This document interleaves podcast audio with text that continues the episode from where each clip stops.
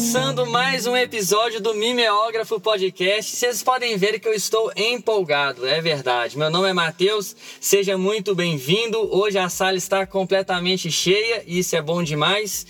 E já explico já, tá? Que dependente se é no Scooby-Doo ou no Law Order, a gente quer ver a justiça sendo feita. Gente, estamos aqui então com o primeiro episódio da nova série. Você já pode ter lido aí no, no onde na imagem, no Instagram, não sei onde você está ouvindo esse podcast. Provavelmente você já leu. Que esse é o primeiro episódio do livro. Ah, olha, esqueci o, o nome do livro na gravação é demais. Indicadores fragmentados de N.T. Wright. E para isso quero chamar aqui, né, as, as presenças ilustres do nosso time. E por último, nós temos aqui um convidado muito especial. Ô André, você tá meio sumido, cara. Você tá meio sumindo, então você é o primeiro. Cê, chega aí. Fala Matheus, fala pessoal, tudo bem? É bom estar tá aqui com vocês de novo. Eu tô um pouco sumido, pai de primeira viagem, primeiro dente do filho, primeiro resfriado, mas estamos bem aqui em casa na graça de Deus. Vocês estão bem? Fala gente, que é o João. Tô bem, mais uma vez aqui com vocês, graças a Deus, um privilégio. E eu quero saber essa história aí do Scooby-Doo que eu não entendi não. e aí, gente, aqui é o Felipe, eu tô muito bem também. O João não entendeu, na verdade, porque Scooby-Doo não é da época dele, né? Scooby-Doo já é mais recente, a gente que é mais jovem pegou a referência. Mais recente? Rapaz! Ai, que, que, que, que você assistia, João? Você é da primeira pesado. geração do pica-pau é... lá? Como é que é? Então, eu sou da época do pica-pau maluco, eu não sei o que fez. Caça-fantasmas. Não, justiça seja feita, o, o João não é tão velho assim, não. Ah, não, não, não, gente, que, que é Obrigado, isso? Ancião do grupo. Alguém, alguém em sua consciência desse grupo, graças a Deus. Apresenta aí nosso convidado, Matheus. Não, ele também é um presente de Deus para minha vida em meio a esse, essa época de pandemia, de tudo online, de estudos online. O quase que eu falo, não deixa ele falar. Se apresente, fale quem você é, de onde que você é, o que que você faz, e por que que tá aqui, de onde eu vim, para onde eu vou. Fala pessoal, sou o Marlon, tô junto com essa galera aí no podcast. Faço, fiz parte do Inc, do Inc, pessoal. Então aí, vamos falar de justiça, anti-right. Vamos ver o que, que vai sair desse papo. Ô Marlon, você tem um sobrenome bonito, rapaz. Fala aí, Marlon, que eu mesmo? Tenho. Girardello, italiano, tá? Família italiana aí. Não... Isso aí. Gosto de bastante de massa. Isso é muito bom. Ô, ô pessoal, a gente está propondo falar então essa série do Indicadores Fragmentados de Enter Wright. Antes de falar do livro em si, é lógico, eu estou olhando aqui na, na, na, orelha aqui do livro. Enter Wright, ele é considerado por muitos estudiosos do Novo Testamento mais importante da atualidade. Eu não sei quem são esses muitos. ai, ai, mas eu já ouvi isso em mais de um lugar. Então, bom, talvez tenha um, um, um peso nisso aí mesmo. O, o Enterite, ele foi um dos coordenadores, um dos responsáveis pela Tyndale House, que é um, uma casa de estudos lá.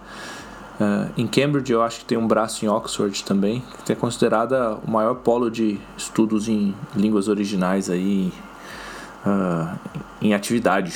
Então o cara é cabuloso mesmo. Ah, então esses muitos têm razão aí, né? Ele fez bacharelado, mestrado e doutorado em Oxford e lecionou o Novo Testamento em Cambridge. Oh, gente, não dá para ficar falando aqui o meu inglês, né? Pelo amor de Deus. Mas o cara é bispo, o cara é um monte de coisa, é decano não sei aonde. Vocês vão poder ler, joga no Wikipedia, vai no Google, vocês vão conferir a biografia completa de N.T. Wright. Eu, particularmente, nunca li nada dele antes, já tinha muita vontade, até tenho ah, o livro dele, Salmos, né, que estava gratuito, o e-book, ano passado, naquela coisa toda de pandemia, você sai baixando aquele tanto de livro que você nunca vai ler, há muitos, mas você baixa assim mesmo. E um deles foi Salmos, eu espero ler, de fato, eu espero ler. Além desse, eu comecei a ler o Como Deus se tornou rei. O comecinho é muito bom, mas o Invisible College não permitiu a continuação da minha leitura. Mas é isso aí. Então eu posso dizer que eu chego cru de Enter Right nessa série. E vocês? Cara, eu li dele só o Surpreendido pela Esperança, que é um livro bem legal. Eu li alguns anos atrás.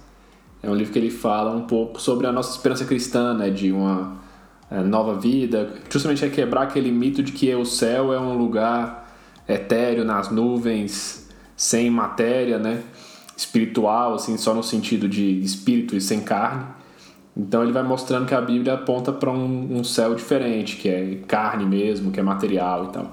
Um livro muito bom, gostei muito de ter lido na época, mas fora isso não conheço Conheço sim, de ouvir falar, não conheço diretamente. É, eu também tenho muito respeito por ele, desde que, especialmente, eu tive uma vez um evento com o Timóteo Carriquet, e o Timóteo Carriquet foi para uma mesa de livros assim, e de todos os livros que tinha lá, ele selecionou os do Anthony Wright e falou assim: Isso aqui é o que mais vale o, nessa mesa aqui toda. Esse cara é sensacional. Assim.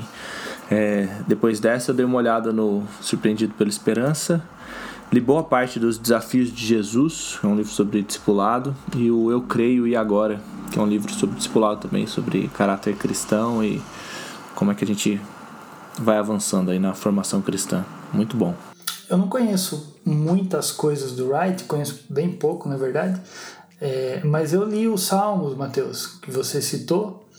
Eu, eu não lembro, mas eu devo ter pego ele nessa promoção aí de graça, porque de repente mas, mas ele leu, li, mas, mas ele li. leu. Porque de repente estava lá no Kindle e eu acabei lendo. É, mas assim, um, uma impressão que eu diria, tanto desse livro dos Salmos como esse que a gente vai conversar aqui, é, uma impressão que eu tenho do Wright é que ele é um autor bem surpreendente. A gente, você pega os livros dele, você tem um título você imagina um monte de coisa, que você já tem uma, uma leitura aí, e você chega lá e você começa a ler e você vê que é totalmente diferente do que aquilo que você imaginava. A minha expectativa com os Salmos era totalmente outra. Eu achava que era um livro tipo introdução e comentário, saca? E, e não é nada disso, é, é muito bom, muito bacana mesmo. Dele eu ainda tenho muita, muita vontade assim de adquirir, de ler o A Ressurreição do Filho de Deus, né? É, não sei se quem já leu aí o Oração do Tim Keller, mas no Oração do Tim Keller tem uma nota de rodapé lá em algum lugar que ele conta que quando ele estava lutando com o câncer na tireoide, foi o livro que ele escolheu para ler, assim, é um calhamaço, assim, dos 900 páginas, mas aí ele tece vários e vários elogios, assim, então se você também nunca ouviu e não conhece nenhum de nós aqui, o Tim Keller provavelmente você conhece. Junte-se a nós na expectativa aí do que vem por aí. É, eu tô nessa também, que não é o Matheus ali. Eu baixei, eu acho que tem uns três livros dele no Kindle. Aí dei uma folhada, mas eu não cheguei a ler muita coisa, tanto dos Salmos como do como Deus fez rei, né? É, mas eu dei uma folhada nesses caras aí. Mas o João tava falando que o que o Anti Wright tem uma maneira diferente de escrever. Eu, me lembrei que talvez ele seja o, o, o João dos escritores, assim, ele tem um, uma, uma visão diferente da, das coisas, né? É interessante. Muito bom. E, e já entrando aqui agora no próprio livro Indicadores Fragmentados, é, enquanto eu lia a, a introdução eu fiz, é, eu fiz questão de voltar ali no começo, onde tem aqueles dados da catalogação, porque a gente está com, pelo menos eu, né, falando a gente, colocando esse estudo, mas pelo menos como eu estudei cosmovisão no INC, aquela coisa toda, e é um assunto muito falado, evento para cá, evento para lá, mas enfim, é, isso fica muito fresco na nossa cabeça. E quando eu fui ler a introdução, cara, eu falei: esse é um livro de cosmovisão. Aí eu fui ler aqui na catalogação, tá espiritualidade, teologia, vida cristã, filosofia. Não entra aqui nessa categoria cosmovisão, como outros livros que a gente leu ano passado, tá entrando. Mas eu achei que tem tudo a ver. Vocês acham isso também ou estou viajando demais? Cara, de certa forma, a cosmovisão tá por trás de, de, de tudo isso aí, né? Espiritualidade, é, filosofia. Eu acho que talvez só esqueceram de colocar ali um, um, uma tag a mais ali, né? Mas eu não acho que você está equivocado, não. Eu acho que o livro é, trata um pouco disso, né? Talvez não tão diretamente a forma como a gente está acostumado a, a, ver o conceito ser tratado, porque ele não está tratando diretamente de como funciona a cosmovisão, né? Mas de alguns pontos que, que fazem parte de uma visão de mundo cristã, assim, né? Pelo que eu entendi até agora também, porque a gente tá falando tudo isso e como a gente vai ler o livro junto com vocês, pode ser que tudo mude, mas até agora eu tive essa impressão também. Mas, ô Matheus, tem, tem um, uma, uma citação dele que eu até joguei no grupo lá aquele dia que a gente tava conversando, que, cara, para mim encaixa tudo que você tá falando aí. Uma citaçãozinha aqui da própria introdução. Ele diz assim: O meu argumento principal neste livro é que quando entendermos a mensagem cristã, veremos que ela realmente compreende o nosso mundo, porque tanto nos ajuda a ver o mundo quanto, como ele é, quanto é capaz de contribuir com um novo sentido para as nossas próprias vidas. Então, assim, é, só não tem cosmovisão aqui, é, a, a, o termo, né, a terminologia aí. É, o que é bom, porque faz a gente pensar um pouquinho também fora dessa coisa de cosmovisão, cosmovisão, cosmovisão, tudo é cosmovisão, né? É, mas o que ele está falando aqui é exatamente isso.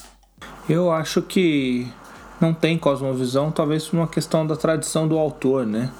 Acho que ele é um cara muito mais da área de estudos bíblicos, de teologia bíblica, é, talvez um pouco ali vinculado à tradição anglicana e a alguns aspectos de cristianismo, explorando cristianismo primitivo e tradições cristãs, assim, do que um cara que vem para um viés mais filosófico, vem para um viés mais de sistemática e aí tende a organizar as coisas a partir do, do espectro ali de cosmovisão. Assim, acho que talvez não tenha e ele não aparece no subtítulo, não sei se a gente vai topar com a palavra em algum momento, talvez pela a natureza aí da formação do autor. Mas eu fiquei com a pergunta, na verdade, assim, colocando para vocês, para os nossos, quem estiver ouvindo a gente se se contextualizar aí, o que, que afinal de contas são os indicadores fragmentados, o que, que isso quer dizer, por que, que isso está no título? Bom, eu posso começar citando a própria ilustração que ele traz é, numa, numa situação que ele foi montar um móvel e seguiria e estava seguindo ali um, um manual, né, para olhar as peças, qual encaixa em qual, aquela coisa toda. Inclusive eu passei por essa experiência recentemente, muito similar.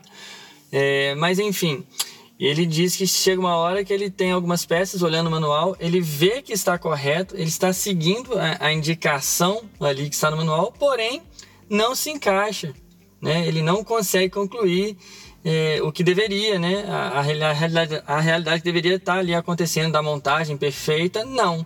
Mesmo vislumbrando aquilo, mesmo tendo, estando indicado, aquela montagem não acontece. Eu acho que isso aí foi uma ilustração muito boa, que ele já dá uma baita indicação do que seria esses indicadores fragmentados. É, ele pontou esses indicadores, né, Matheus, como essas características do mundo, assim, né? Características que são inescapáveis, características que são naturais de qualquer pessoa, em qualquer cultura, elas aparecem, elas marcam presença, não tem como fugir delas. Justiça, amor, espiritualidade, um senso de beleza, a valorização da liberdade, da verdade e do poder.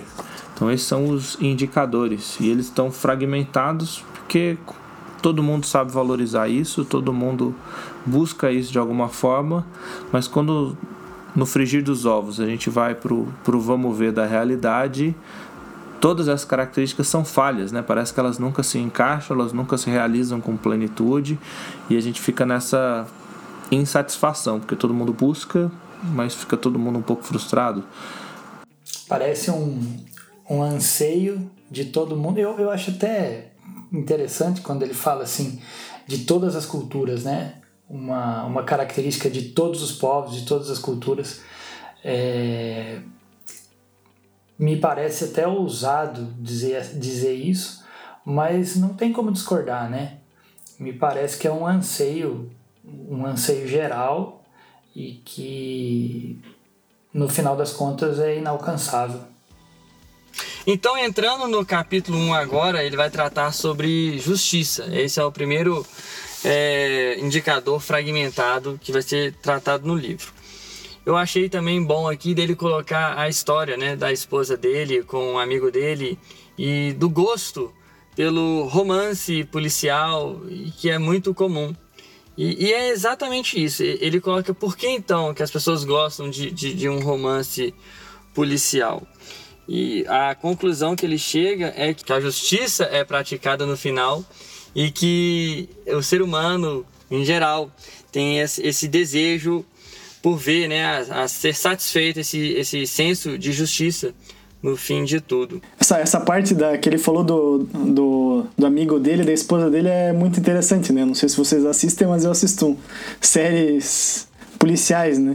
Eu acho que justamente a gratificação em assistir é que tu quer assistir até o final para ver justamente esse desfecho de justiça, né? Tu quer que o cara no final seja preso. É muito interessante isso, né? Como isso a gente carrega isso de certa forma até inata, assim, não sei se a gente pode dizer isso. A gente deseja que a justiça seja feita, né? Cara, é um exemplo que eu uso muito de justiça sendo feita. A gente quer justiça. Não sei de vocês, mas eu percebi isso há um tempo atrás no trânsito. No trânsito. Você dirigindo ali, cara, se alguém te dá uma fechada, alguma coisa assim, pelo menos, né? Isso é algo que eu preciso lutar. Você quer ver a justiça sendo feita ali no trânsito. Tomara que esse cara fique preso no sinal, qualquer coisa assim. Porque você se sentiu ofendido. Ah, o cara tá correndo, pô, o cara tá passando todo mundo. Cara, o que, que você tem a ver com aquilo? Vai na sua. Mas você quer aquele senso de justiça sendo feito. E por mais que seja um desejo humano universal, a verdade é que a gente percebe que as coisas estão fora de ordem seja na escala mundo, no meu país ou na minha vizinhança, no meu bairro, tem alguma coisa errada. E essa coisa errada que ele faz, que ele cita aqui, é o mal que é praticado.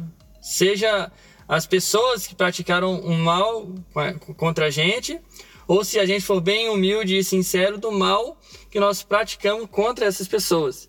E ele coloca esse mal praticado como feridas não tratadas. Ele exatamente abrindo aspas aqui, como feridas não tratadas acabam infeccionadas. É interessante, Mateus, que ele faz é, o caminho que ele traça, né, dessa questão da justiça para para mostrar como é que ela se torna um indicador fragmentado, né? Porque ele vai incluir ela na narrativa bíblica, né, da, da salvação, né? E eu acho que uma coisa interessante a gente colocar também, que eu acho que a gente não falou ainda, é que ele vai usar o livro de João como base, né? Ele deixa isso claro na introdução também, que ele vai fazer uma leitura do Evangelho de João. E aí, quando ele vai pegar essa ideia de justiça para colocar dentro do, da história da narrativa cristã, ele vai mostrar justamente isso. Você tem é, na história cristã uma ideia de, de um Deus justo, de um Deus que, que se importa com as, que as coisas sejam feitas com justiça, que o, é, o mal seja punido e tudo isso porque é, ele vai jogar a ideia do, do inimigo, né, do, do adversário, do diabo, que está ali justamente para atrapalhar, para criar um, um contexto de, de opressão, de certa forma, né, é, criar o mal que precisa ser, ser punido no final das contas. E logo depois ele vai falar também da, nova criação, né, que Jesus Cristo, morte e ressurreição, isso vai gerar essa ideia de que você tem o mal, mas você tem como esse mal ser extirpado, né, esse mal ser tratado, ser sanado e a justiça ser feita, né, e principalmente no, no evento principal do cristianismo, que é a morte e a ressurreição de Cristo, né. Você tem a morte, que seria aquele ato em que você pensa, beleza, acabou, então não tem mais o que fazer, a justiça não venceu que seria aquele sentimento que a gente tem no, no final do filme, quando parece que vai estar tudo errado. Você fala assim: não, já era, não vai dar certo, não, vai acabar triste, vou sair com raiva do cinema. Aí de repente o mocinho volta, né? E no caso, o mocinho aqui é Jesus Cristo voltando para redimir todas as coisas. Então, assim, eu achei muito interessante a ideia que ele colocou de fragmentado, justamente porque a gente tá no já e ainda não, né? Você tem um contexto em que essas coisas ela apontam para além delas, para uma redenção em Cristo, mas ao mesmo tempo você ainda tem o adversário, você ainda tem o pecado, você ainda tem Satanás e então essas coisas elas, elas não estão completas ainda, elas ainda estão meio que num já e ainda não, né? Num meio termo assim. E a gente percebe isso, né? Então a gente vive nessa ânsia de que as coisas sejam que a justiça seja feita, né? Que as coisas deem certo. E a gente sabe que isso só vai dar certo no, num momento futuro, assim, mas ao mesmo tempo essa esperança ela nunca, nunca morre, ela nunca se perde, né? Fiz aqui um panorama geral, mais ou menos, do capítulo. Agora vocês me, me corrigem aí se eu interpretei errado. Não, beleza. P pode encerrar, foi tudo muito bem falado por aqui. Aí vocês entenderam o episódio. Perfeito, mano.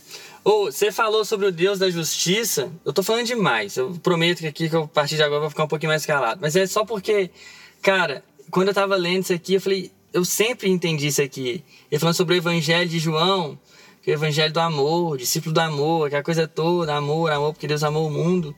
E eu nunca, eu, eu nunca tinha olhado no evangelho de João essa questão do Deus exercendo ali a justiça. Vocês não tinham esse, essa interpretação? Como é que é? Eu também me surpreendi, Mateus, assim, porque embora a, a, gente lê João algumas vezes, né? E eu sempre me atentei assim, especialmente lá no final, né, quando falo do propósito do livro, de que, olha, podia ter escrito muitas coisas, essas aqui eu escrevi para que vocês acreditassem e crendo, tendo é, tenham vida no, no nome do Filho de Deus, né? É, a gente nota de cara né, algumas dualidades que João coloca ali entre luz e trevas, entre vida e morte, coisas assim, mas essa essa lente que o Interwright pega aqui nesse primeiro capítulo para falar sobre o evangelho a partir de um, de um, tom de julgamento, ele começa a passear aqui na, nos capítulos de João e fala assim, cara, é, é, inevitável, assim, a ênfase é muito, muito clara, assim, né? É, essa é a condenação ou a ideia, vários, vários discursos de Jesus que que, que falam sobre a ideia de julgar, sobre as testemunhas, sobre a acusação, então, há, todo, há todo realmente um, um clima, um cenário e, e, e uma linguagem de, de, tribunal, né? Constante aí ao longo do livro todo. Vão, esse aqui é um podcast crente. Então, o, o ouvinte que está aí, ó, só uma citaçãozinha, só para você ter a noção do que nós estamos falando. Abra a Bíblia aí. João 3, 19, 21. Em João 3, 16 é aquele classicão, classicão, porque Deus amou o mundo, aquela coisa toda tal. Mas logo em seguida, então, do 16, no 19 ele já vem. E esta é a condenação. A luz veio ao mundo e as pessoas amaram as trevas em vez da luz, porque suas obras eram más. Quem pratica o mal odeia a luz, essas pessoas não se aproximam da luz, pois temem que suas obras sejam reprovadas. Mas quem pratica a verdade vem para a luz, para que fique claro que as suas obras são realizadas por intermédio de Deus. Então, assim, versículo praticamente seguinte, ele já traz, e esta é a condenação. E isso nunca, eu acho que minha cabeça tinha sido pré-formatada, me impedia de enxergar, pelo menos, dessa agora aqui fazendo um, um, um, uma propagandazinha dos dois últimos episódios, enxergar João dessa perspe perspectiva. Uma coisa, uma coisa que me chamou a atenção é que o, o, autor, justamente, a gente falou do que João era o, era o apóstolo do amor e tal, e ele traz justamente essa ideia que esse amor está intimamente ligado com a justiça. Então, quando a gente lê é, inicialmente, talvez nossas leituras primeiras, talvez agora depois que a gente lê o livro a gente vai é, ter um outro viés na hora de ler, é, isso vai trazer pra gente justamente essa questão do, da manifestação da justiça pelo amor, né? Que é isso que tu leu. É, tá, lá em João 3,16 vai falar do amor, daqui a pouco ele já vai falar de uma, de uma condenação, né? Para aqueles que estão em trevas. Então é interessante que essas coisas elas caminham juntas, né? Então, a gente, provavelmente quando a gente leu antes, a gente estava lendo, olhando assim, ah, não, tá falando do amor. Daí aquilo que falava de justiça, a gente dava uma, uma pulada, né? Então acho que tem. Acho que isso é, numa leitura, a leitura se torna mais enriquecida nesse sentido, né? Porque ele vai direcionar para esses dois atributos né, de Deus. Aquilo que o, que o André falou mais cedo, sobre essa linguagem de tribunal, né? É, o, o Wright constrói o, o capítulo todo aqui dessa forma, né? É, é, é, esse tipo de coisa que eu acho surpreendente no Wright, no pouco que eu li, assim, inclusive aqui nesse capítulo. Porque ele tem umas sacadas de teologia bíblica, exatamente como o André falou, é, que, que são surpreendentes mesmo. E montar esse cenário de, de julgamento desde o início, chamando. É, quando ele vai falar do prólogo, por exemplo, né, ele está chamando o próprio Criador para conversa. E depois ele vai fazer esse caminho todo aí para colocar o próprio Criador no banco dos réus, né? Então, você tem um sistema injusto, um sistema de injustiça que governa o mundo hoje, e, e, e esse sistema é capaz de condenar aquele que foi o criador de todo, de todo mundo, né? É, e ele coloca assim de uma maneira muito interessante como que Jesus é condenado por esse sistema e como ele se deixa condenar por esse sistema corrupto, né? É, para então vir a ressurreição e aí tudo todo esse sistema ser vencido. Mas a maneira como ele constrói isso numa linguagem quase que de tribunal mesmo, é, inclusive ele vai enfatizar muito o diálogo ali com, de Jesus com Pilatos. É, isso é muito bacana, uma maneira bem diferente mesmo de ver tanto o Evangelho de João quanto o tema da justiça, né? Porque às vezes você pega um livro como esse, você pensa assim, ah, o cara vai falar de sete coisas ali, vai falar que tudo isso é, que o, o a justiça é, Deus é um Deus justo e que quem não é justo vai para o inferno e vai falar alguma coisinha de discipulado e não é nada disso, é muito bacana a construção que ele faz, é muito profunda mesmo. É, e, e aí, João, assim, misturando algumas coisas que, que o Wright cita, né, com algumas coisas da leitura de João, assim, depois de ler o capítulo, você fala, cara, é, é claro, né? É um livro todo te convidando a fazer esse julgamento, assim, de diante dos atos de Jesus. É, Jesus é o Filho de Deus ou não é? Eu vou ter fé nele ou não vou? Aí você pega desde o capítulo 1 lá, João Batista falando, esse é o Cordeiro de Deus, depois Natanael falando, pode alguma coisa vir de Jerusalém, depois a polêmica do templo, aí Nicodemos, né, e, e, a crise de Nicodemos, se ele segue ou não Jesus, né, buscando Jesus à noite, é, e aí entrando aqui, né, porque ele fala essa, essas falas sobre condenação, essas falas sobre julgamento, essas falas sobre quem dá testemunho de quem, né, é, poxa, a linguagem está muito presente mesmo, né, é impressionante. E ele coloca a gente num, num ponto que você você tem dimensão do ideal, né? Você consegue olhar para o ideal e mas ao mesmo tempo você está numa incapacidade tremenda de realizar qualquer coisa, né? Você consegue enxergar o ideal lá na frente. Inclusive, em algum momento ele vai falar é, que o próprio sistema de justiça ele não, não consegue dar conta da justiça inteiramente, né? É, ou seja, a justiça como nós a praticamos, ela sempre vai ser falha, porque sempre vai faltar um elemento é, absoluto de justiça. Então você consegue deslumbrar isso lá na frente, mas ao mesmo tempo você está num, numa incapacidade aí, numa, numa insuficiência de, de poder realizar qualquer coisa. Tem, tem uma frase que aparece, né? Não sei se o João chegou a citar ela. Acho que ele, ele falou alguma coisa que me remeteu a ela, né? Ele fala que, na página 28, uma das mensagens mais redentoras do cristianismo é que o próprio Jesus também sofreu esse tipo de injustiça, né? Então, esse incômodo que a gente sente, né? Eu fico pensando nos dias que a gente está vivendo aí, uh, comissão parlamentar de inquérito rolando.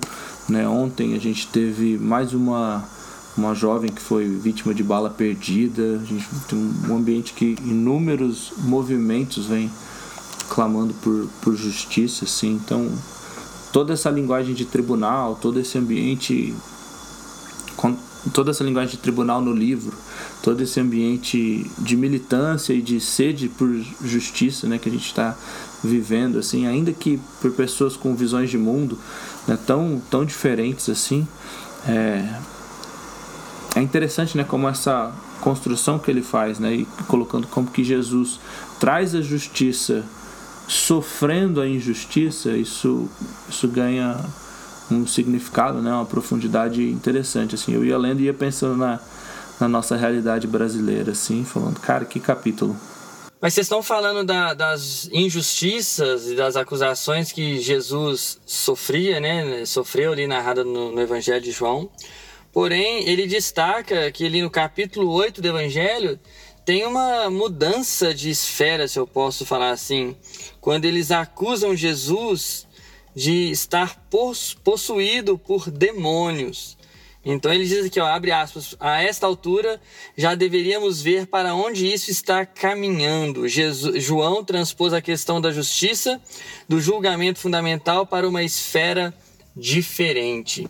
E aí, que qual é o adversário, que quem está por trás dessas acusações? Até, até puxando o gancho do que tinha falado de João 8 ali, que ele, que ele vai falar da, da, daquela mulher adúltera, né? Então eu acho que essa virada acontece justamente nesse, nesse período, né? Que ele agora demonstra que aqueles que estavam acusando ela não estavam em posição de julgamento, né? Ele vai falar da questão que, que ele tem essa possibilidade de julgamento, mas ele não o faz ele, sendo Jesus, não faz esse julgamento, né? Então ele, ele tá do como o André tinha falado, né? Ele denota bastante essa questão de estar do lado da vítima, né? Daquele que está sofrendo a injustiça. Porque ele mesmo está provando dessa, dessa injustiça. Isso é bem interessante, né? Como nem o André falou, a gente vive num contexto, acho que principalmente no, no Brasil, a gente conflita bastante com essa questão de justiça, como as coisas estão é, muito desordenadas nesse sentido. Então eu creio que, que isso já, já demonstra, já nos dá uma esperança que não não está apenas aqui, né? Por mais que Jesus ele tenha sido injustiçado, nós não, não podemos esperar nada além de também ser injustiçados. Porque se o nosso mestre foi injustiçado, a gente vai passar por isso também, né? Gente acaba tendo que lidar com essas verdades. Mas é, é interessante isso, né? Porque você se colocar do lado da vítima e não do lado de quem está capacitado a fazer qualquer tipo de julgamento, né? Parece que nos nossos dias, assim, todo mundo é injusto menos eu. Né? Se as pessoas agissem como eu gostaria, o mundo seria mais justo. É, e aí fica essa vira tudo uma briga de egos, né? É, e é exatamente que Jesus mostra nesse momento ali na passagem da mulher adúltera que ninguém está em condição de fazer nenhum tipo de julgamento porque todos estão debaixo da mesma injustiça, sofrendo a injustiça e participando dela também. Né? É, a gente precisa ser é, resgatado desse meio de injustiças, né? E a, voltando lá no, no que o Mateus falou, quando ele vai chegar no capítulo 12, e aí Jesus vai dizer assim: agora vem o julgamento deste mundo. Agora o governante deste mundo será expulso, e quando eu for levantado da terra, atrairei todos a mim. Está lá em João 12, 31 e 32. Então aqui Jesus expõe de fato quem é o adversário, de fato quem é o causador do mal e de fato quem tem que ser julgado, condenado e expulso né? tem que perder o seu domínio. Então, nesse cenário de, de julgamento que a gente está falando aqui, Jesus mostra que quem é o, o, o verdadeiro adversário, né? Aqui abrindo aspas aqui, ele diz: "Os seres humanos adoraram ídolos e os ídolos assumiram o controle. A força das trevas, o acusador, o Satanás, o ser sombrio que traz a morte em si, está por trás de toda a injustiça e maldade do mundo. Fechando aspas. Isso que o João falou, né, de a gente reconhecer a maldade, é, que às vezes a gente é rápido, né, de poder pegar uma folha e riscar, anotar ali os nomes de pessoas que fizeram mal contra nós, ou fizeram mal contra o país, ou mal contra alguém, mal contra alguma causa que nos é importante, mas que se a gente for honesto, a gente vai acabar anotando, vai fazer uma outra lista né, de maldades que nós fizemos né, contra outras pessoas, sofrimentos, injustiças que a gente provocou. assim E a gente perceber né, como Jesus vai. Jesus, que é esse juiz ali no Evangelho de João, mas é colocado no lugar do, do, do banco dos réus e sofre essas acusações todas essas coisas, assim, tanto a realidade do mundo, quanto a realidade pessoal, quanto a realidade ali do próprio evangelho, vão mostrando pra gente o porquê que a justiça é um desses indicadores mas claramente está bem fragmentado, né? Então está fragmentado no mundo, está fragmentado em nós, está fragmentado ali no Evangelho. É interessante isso que ali naquele versículo que o João leu, que ele fala que é, quando eu for levantado da terra, atrairei todos a mim. É interessante essa estrutura porque ele, ele demonstra que ele vai aplacar essa maldade através de alguma coisa que inicialmente seria uma derrota, que seria a morte. Então isso é muito interessante, que parece meio paradoxal a gente pensar, né? Que ele vai realizar, é, ele vai assumir esse mal, vamos dizer, ele vai absorver esse mal através da, da própria morte, né? Não triunfante como talvez se esperasse que o mal seria é, esmagado de alguma forma heróica, vamos dizer, né? Pensando num, num filme, assim, ah, o, o cara vai lá e, e mata alguém, né? Mata o vilão. Não, ele, ele escolheu aplacar esse mal através da própria vida. Isso é, isso é bem interessante. Cara, tem uma questão ainda aí, Marlon, que não só a morte, mas ele até coloca aqui o, Enterprise no final, né, na página 38. Mas ele sofre a injustiça máxima, né? Porque ele morre depois de, de não ter feito nada, né? De, é, eu acho que interessante essa sacada também do, do Wright de que, assim, é uma sacada do Evangelho, na verdade, né? De que você, Jesus Cristo não teve pecado nenhum, ele era o único que, que se fosse para ser, é, a justiça de Deus fosse ser executada ele seria poupado, né? Todo mundo sofreria a justiça de Deus e ele não, porque ele não teve pecado. E aí ele assume essa injustiça máxima sobre si, né?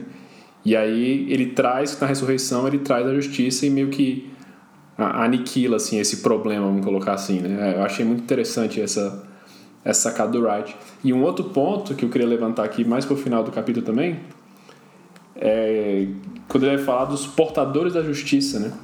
que ele falando das coisas bonitas que distinguem a ideia cristã de justiça das outras ideias é que ela é participativa. Ou seja, nós fazemos parte dela. E logo mais na frente um pouco ele vai falar, né, que a gente nós somos enviados, ele vai citar João 20, 21, né, da mesma forma que o Pai me enviou, eu vos envio, né? Nós somos enviados como portadores da justiça. Então, de certa forma, a gente não, não vai fazer o que Cristo fez, não tem necessidade disso de novo, mas a gente tem que de alguma forma é, apresentar a justiça nesse mundo que ainda continua caído, né? que ainda ainda está num estágio intermediário de já e ainda não.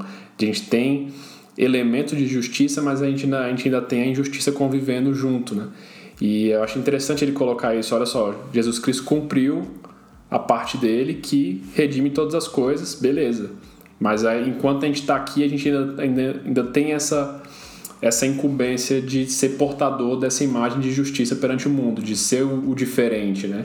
Como o André bem colocou, a gente está num momento acontecendo várias coisas ruins, a gente vendo muita coisa estranha acontecendo, e agora é uma hora excelente para a gente estar tá fazendo, mostrando que tem um lado contrário, que tem uma forma da gente ser justo, apresentar justiça, mesmo com nossas falhas, mesmo com nossos pecados. Eu achei bem interessante ele colocar de não jogar isso tudo nas costas de Jesus, né? Tipo assim, a gente tem a nossa parte também, a nossa participação. E essa história, né, Felipe, assim, da gente ser esse portador da justiça, ela, ela é clara, assim, né, no nosso chamado para participar da, da missão de Deus, então, claramente, para a gente participar da, da justiça de Deus, né? A, a, Jesus fala né, de que a gente deve buscar em primeiro lugar o reino e a sua justiça, assim, então, devia ser tão óbvio. Mas, de novo, né, citando esse ambiente, essa cultura que a gente vive que é, há tanta injustiça, há tanta violência, há tanta agressividade, me parece, e há tanta militância também, né, para causas diversas, é interessante o, o, caminho que Jesus faz para isso, né? É, ainda que nesse finalzinho do capítulo ele fala que Jesus ele é levantado, né? Então ele entra em ação, uh, a vitória dele, né, se dá por meio do poder político e da violência real mas não um poder político, uma violência real praticado por Jesus. É um poder político, uma violência real sofrido por Jesus, assim. É, eu eu acho que isso tudo estranho assim porque fica indigesto para todos os lados assim né dos espectros políticos e que a gente tentar colocar assim É, uma vez pensando sobre isso, eu cheguei a uma conclusão, assim, uma hipótese, talvez não uma conclusão, de que, do ponto de vista bíblico, quando eu sofro injustiça, eu viro a face para receber o, o, tapa do outro lado, né? Mas quando eu vejo o outro sofrer a, a injustiça, então eu, eu ergo a minha voz e falo, opa, isso aí não devia estar tá acontecendo, né? Mas esse caminho, né, de que Jesus faz as duas coisas ao mesmo tempo, né? É, por ver injustiça no mundo, ele sofre a injustiça, ele dá a outra face, assim. Então, é um caminho de atuação muito diferente, né, do que a gente vê aí, mesmo da galera que, que cobra por justiça, né? Não há uma disposição a ser injustiçado, a perdoar, a restauração, assim. Não sei o que vocês acham. Acho que essa questão da restauração ela é, ela é bem interessante, né? Porque justamente quando a gente estava falando dos portadores, a gente é portador justamente dessa questão de restauração, né? Em trazer aquilo que, por meio de Cristo, aquilo que foi perdido é, na queda. Então isso vai bem de encontro com essa questão do que tu tá falando, né? É, esse amor que Jesus propõe, essa justiça que Jesus propõe, é uma justiça doadora, não é uma justiça é, inquisitivo, vamos dizer, né? De fazer a justiça com as próprias mãos, da maneira que a gente quer fazer. Não, é da maneira que ele ensinou. E isso muda tudo, né? É, porque uma, uma questão aí, André, é, a, a gente corre o risco hoje, especialmente hoje, nos nossos dias, é de, de politizar as coisas, né? Tudo, tudo se torna político. É, inclusive no texto do N.T. Wright, algumas coisas que ele fala é, já acende aquela luz vermelha, né? Fala, peraí, isso aqui tá soando determinado segmento aí político. É, mas lendo com atenção, você vê que não é isso que ele está fazendo, né? Ele está construindo uma teologia bíblica bastante sólida aqui. Então, e partindo de teologia mesmo, não fazendo esboço político nem nada. Então, eu acho que esse é um primeiro cuidado que a gente precisa ter, porque é uma armadilha muito grande hoje para a gente cair.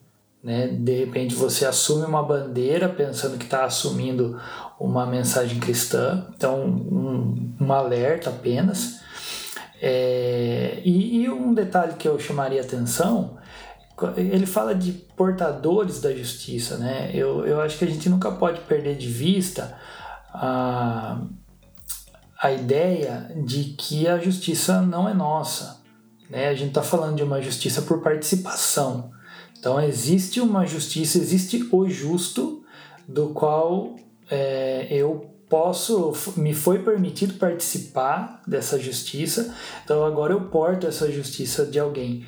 Então ela não é minha. Eu tô agindo em nome de alguém. Eu acho que se a gente tiver isso em mente, a gente consegue é, minimizar muito daquilo que às vezes acaba acontecendo e acaba mais atrapalhando do que ajudando.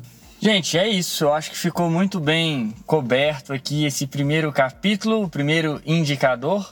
Alguém que quer destacar alguma coisa? Então, se pudesse simplesmente destacar um ponto desse capítulo? Se você acompanhou a gente aqui até agora, eu acho que te convido para ler o capítulo e de repente já ler o capítulo 2 aí para interagir com a gente da outra vez, porque as abordagens do Wright são, são riquíssimas aí. Foi massa, esse primeiro capítulo foi muito bom. Ô André, eu tenho um ponto a destacar aqui também, que é o que ele coloca no finalzinho do capítulo, né? Que é um, um, um interlúdio, né? que é como ele vai usar o Evangelho de João durante todo o livro, ele recomenda que a gente leia o Evangelho de João, né? E eu achei legal que ele até coloca assim, ó, se você sentar e ler tudo de uma vez, você vai gastar aí duas horas, mais ou menos. Então, assim, pega um final de semana, sábado, domingo, uma hora no sábado, uma hora no domingo, lê o Evangelho de João, que vai te abençoar bastante e ainda vai te ajudar a entender o que ele está discutindo no livro. Eu acho, eu acho que tem um, tem, um, tem um finalzinho ali do capítulo que eu achei bem interessante. Eu vou ler aqui, quer ver? Ali no final do livro ele fala assim: ó, O Jesus ressurreto conquistou a vitória sobre a injustiça e agora envia seus seguidores para trabalharem nos múltiplos projetos da nova criação. Tarefa para a qual a, próxima, a própria justiça restaurativa, curativa e da vida é essencial. Acho que isso fecha bem o, o livro ali, ele fechou bem a, esse capítulo justamente trazendo essa ideia de tudo que ele, que ele falou no capítulo, né? que vai em direção a isso. Trazendo a ideia de que não é não é o fato de sermos vingados das nossas injustiças, mas dizendo que nós temos uma baita responsabilidade agora, né? É isso. E eu queria destacar que eu achei muito, muito bom, muito interessante ver que para esse fragmento ser redimido, para essa justiça ou injustiça, se alguns quiserem colocar assim, ser redimida, o próprio Senhor teve que passar e sofrer é, essa justiça deformada, corrompida deste mundo, para no final mostrar o que é justiça de verdade e, enfim, essa obra toda que a gente viu. Gente, muito obrigado. Obrigado porque você, você, obrigado você que ouviu até aqui. Obrigado Marlon pela presença, muito bom. O, o Marlon vai ser marcado aqui nas nossas postagens de divulgação do episódio. Vale a pena se, seguir demais ele lá, que ele, tá, tá, que ele está colocando muito conteúdo bom e está investindo, tá na presença dele na rede social. Ô Marlon, obrigadão mesmo, cara. Beleza, valeu, foi um prazer estar aqui com vocês, foi um papo muito bacana e eu vou seguir lendo o Wright aí, vamos ver até, até onde a gente vai. Tô gostando bastante de leitura, como eu falei, é o primeiro livro que eu vou ler ele mais completo e com certeza vai ser uma leitura produtiva já, já se baseando pelo primeiro capítulo que foi muito bom. Olha, e as portas estão sempre abertas aqui, saiba disso. Toda semana, só aparecer. já sabe o endereço, já, já sabe, sabe como endereço. é que é. Só colar, como dizem por aí, os mais jovens. o João Mas... não pegou essa referência. ô João, ô João, hoje estão pegando no seu pé, João. João, isso é uma injustiça, cara. A gente passa 40 minutos aqui conversando sobre esse tópico e pra encerrar desse jeito. Não, mas é, é fragmentado, mas vai ser restaurado, meu irmão. Perdoa, Senhor, eles não sabem do que falam. Valeu, gente. Mais um episódio. Fiquem com a gente aí para os próximos dessa série. E vai ser muito legal. Valeu, Felipe, Matheus, João, Marlon, pessoal que está ouvindo. Bom demais estar com vocês. Beleza, gente. Obrigado mais uma vez, Felipe, André, Marlon e Matheus. Muito bom estar aqui com vocês. E vamos preparar o próximo. Valeu, pessoal. Vocês já sabem o que devem fazer. Espalhe esse episódio no grupo da igreja, pro pastor, pro amigo, pro jovem, pro grupo da mocidade. Enfim, continue seguindo a nossa página no Instagram. E o próximo indicador fragmentado será o amor. E te esperamos nesse clima gostoso.